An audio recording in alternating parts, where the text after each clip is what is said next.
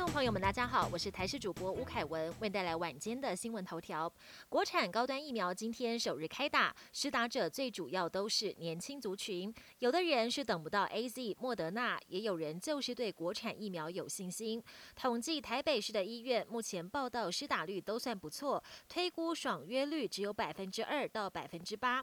对于民众最担心的保护力问题，台大小儿感染科医师李炳也释疑，由于高端疫苗跟美国研发的 Novavax 疫苗都是属于次蛋白疫苗，推估高端的保护效果应该也在百分之八十五到百分之九十之间，其实还比腺病毒疫苗要高。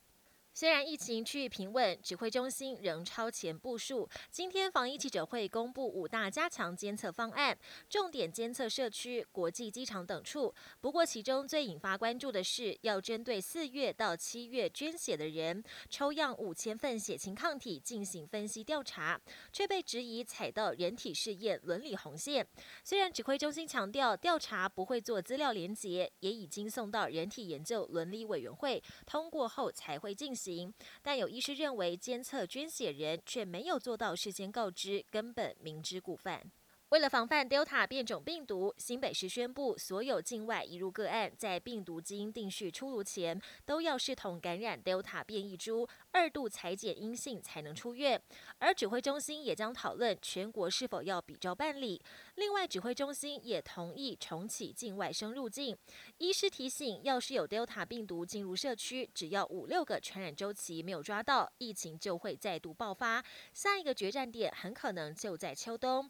不过只指挥官陈时中并不认同，他认为外籍生入境一样有十四加七的检疫规定。这位医师的说法恐怕会有点污名化。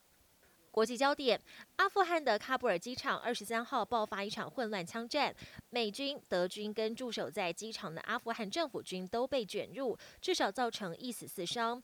不过目前还不清楚开第一枪的狙击手属于哪一方势力。另外，从二十三号起，喀布尔机场只允许美国跟北约国家的公民以及持有美国绿卡的人进入。现在大约还有两万人滞留在喀布尔机场周边。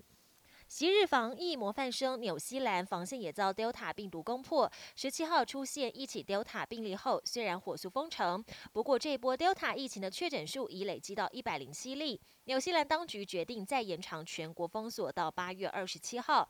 邻近的澳洲疫情也刹不住，多省再次祭出封城措施。不过民众疲于防疫，周末上街抗议，也有教堂违规群聚，三十人遭罚两万元台币，教堂也遭罚约十万元台币。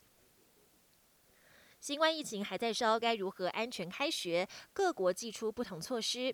以色列就宣布将为三岁到十二岁孩童进行抗体检测，调查多少孩童未接种疫苗，但体内已有抗体。这些孩童开学后接触到确诊者无需隔离，可以避免学年中断。